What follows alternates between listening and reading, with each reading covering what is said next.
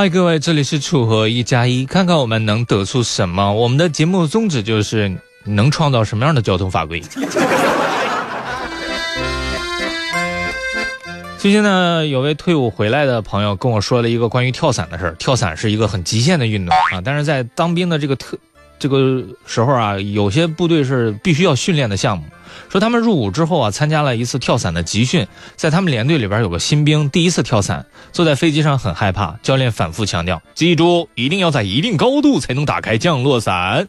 新兵问道：“如果现在不小心就打开了呢？”教练说：“那就不能跳了。”谁知道过了没一会儿。新兵的伞就打开了。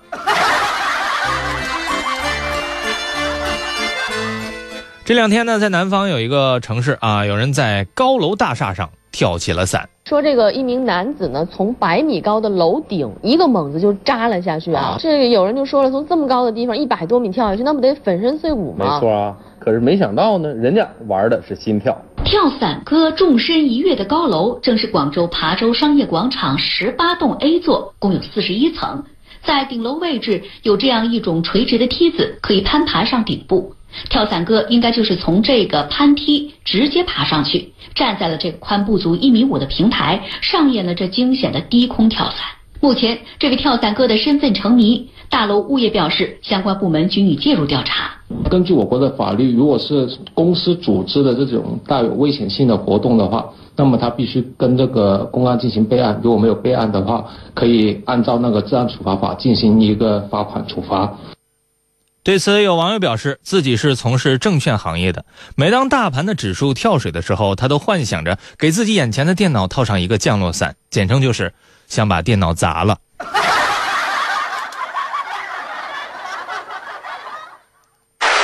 今天有一同事一进办公室就跟我说，说他昨天陪老婆逛商场，老婆看好了一套化妆品，一看一千七百九十九元的标价，同事的老婆说好贵呀，我们看看别的吧。同事说他当时心里窃喜，老婆真是持家有道啊。这个时候柜员不干了啊，跑过来跟同事老婆说，你知道现在小三为什么这么猖狂吗？就是因为你们这些正主不舍得花钱打扮自己，结果都便宜小三了。于是老婆让他买了下来。这两天呢，有个大学生为了买化妆品，花掉的数目也着实的不少啊。有句话说啊，叫穷养儿，富养女，这道理大伙儿都懂。男孩嘛，得多吃点苦，将来好成家立业；女孩呢，得提高眼界，多长长见识，长大以后啊，会生活。说西安有个女孩叫小一，从小啊，她就听过这句话。可是怎奈何家里条件一般，父母给她的并不多，当然这主要是物质上不多啊。上大学之后呢，这小一想啊，哎呀，我终于长大了，好多我曾经想要的东西，你父母给不了我，我自己来。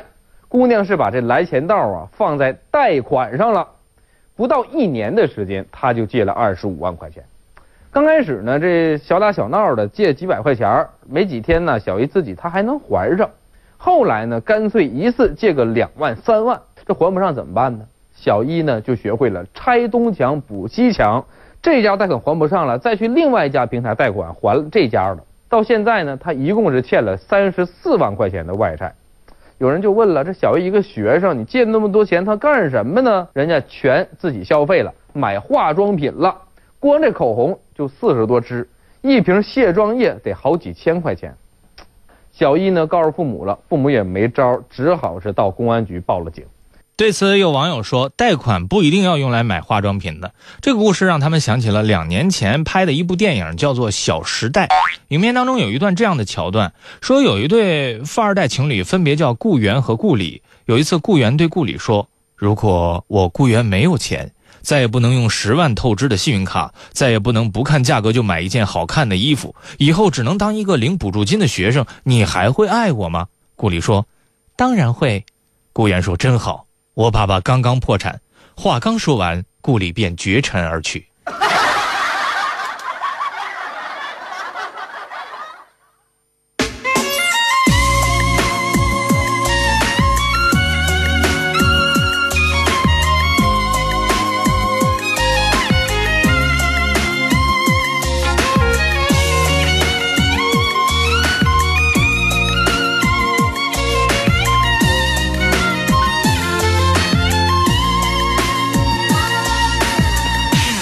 最近有市民张先生向媒体反映说，在他住的居民楼后面有养猪场，臭气熏天，蚊虫特别多，严重影响了居民的正常生活。可谁知报道播出之后，养猪场并没有被拆迁。不仅如此，他还发现养猪场的外墙上贴了一个告示，上面写道：“这个养猪场是比居民楼先有的，所以是你们影响了猪的正常生活。”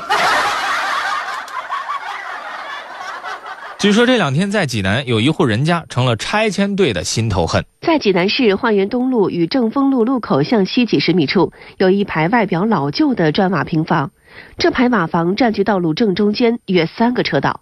因为它的存在，这原本比较宽敞的双向六车道，到了这里呢，是既拥堵又混乱。而且它所在的正中间的这个车道，现在俨然成为了一个临时的停车场。这排瓦房共有九间，其中近一半变成租赁站及经营建材的商铺。由于迟迟没有拆除，道路拓宽改造一直无法进行，路口被卡脖，给居民们出行带来很大不便。要一车上呃打开路，你看多多敞亮。